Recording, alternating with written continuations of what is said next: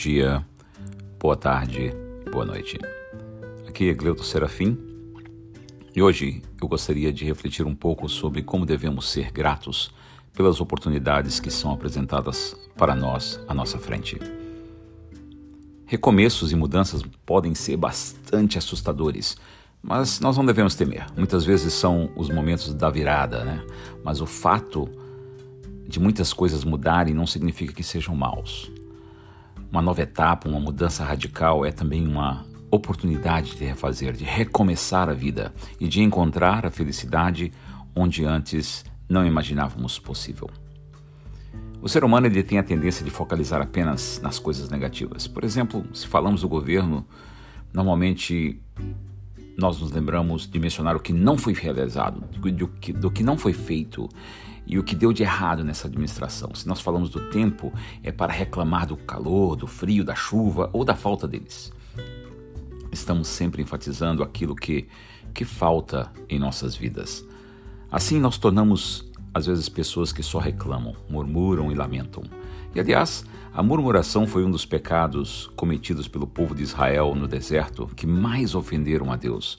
O Senhor enviava o maná todos os dias, mas o povo não agradecia. Pelo contrário, reclamava de tudo e até às vezes das bênçãos que Deus estava dando-lhe diariamente. A palavra de Deus, ela nos incentiva a termos em nossos lábios o louvor e a gratidão ao Senhor. Será que você pode fazer isso? Mas, mas pelo que nós poderíamos agradecer?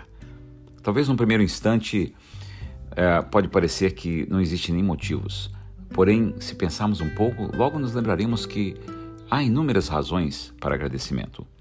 Talvez deveríamos experimentar fazer uma lista de tudo que há de bom em nossas vidas, nossos bens, nossos empregos, nosso salário, nossa saúde, o alimento, os entes queridos. De repente, nós veremos que enquanto pensamos naquilo que falta, estamos nos esquecendo de agradecer a Deus por aquilo que Ele já nos concedeu.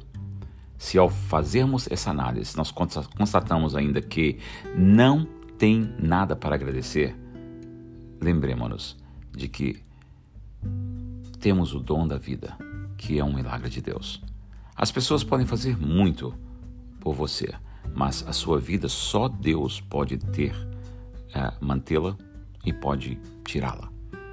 A sua vida representa a oportunidade máxima para toda e qualquer realização ou, ou aquisição que você possa conseguir. Assim que agradeça a Deus por isso. E para repassar aquilo que nós estamos discutindo aqui, eu diria: se nós nos imaginássemos o poder que há em agradecer, nós desenvolveríamos este hábito muito mais rapidamente. Nós precisamos, talvez assim como eu disse antes, fazer um inventário periodicamente daquilo que recebemos de Deus e simplesmente assim demonstrar a Ele a nossa gratidão. Não somos nada sem Ele e recebemos tudo dele. Mesmo que pareça um esforço nosso, mesmo que tenhamos a impressão de que estamos colhendo os resultados pelo nosso próprio mérito, se não tivermos a bênção dele, nada temos. Eu quero te incentivar a começar agora mesmo a agradecer. Lembre-se que é, de quem você foi e, e o que, que Deus fez para transformar a sua vida. Lembre-se do que você conquistou por causa do favor dele sobre a sua vida e lembre-se dos obstáculos que você conseguiu vencer também por causa dele. Agora, exercite a sua fé. Agradeça por aquilo que você espera muito embora os seus olhos ainda não vejam nenhum indício dessa solução ou do que está por vir adiante de você, agradeça pelas mudanças que ocorrerão ainda no seu interior. Agradeça pelos planos e sonhos que Deus tem para você. Agradeça porque Ele te fez mais do que vencedor. Se nós esperamos o milagre se realizar para apenas depois reconhecer a grandeza de Deus, nós perdemos essa oportunidade de aperfeiçoar a nossa crença, de profetizar sobre pessoas e situações e de vermos milagres ainda maiores acontecerem na nossa vida. A gratidão, ela alegra e move o coração de Deus. Ela nos faz ter um novo olhar sobre a vida. Então aproveite todas as oportunidades que você tiver para agradecer ao Criador de todas as coisas. Davi, em Crônicas 16, 34, diz assim: Deem graças ao Senhor, porque Ele é bom, porque a sua benignidade dura para sempre.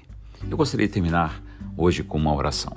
Pai, eu agradeço por tudo que o Senhor tem feito na minha vida, por tudo que tenho e por tudo que o Senhor ainda vai fazer no meu futuro. Obrigado porque tu tens o controle de todas as coisas, porque eu posso amar e servir um Deus tão poderoso e tão simples ao mesmo tempo. Eu quero que essa consciência esteja sempre viva em mim, para que eu jamais esqueça do milagre que é a minha vida. Amém.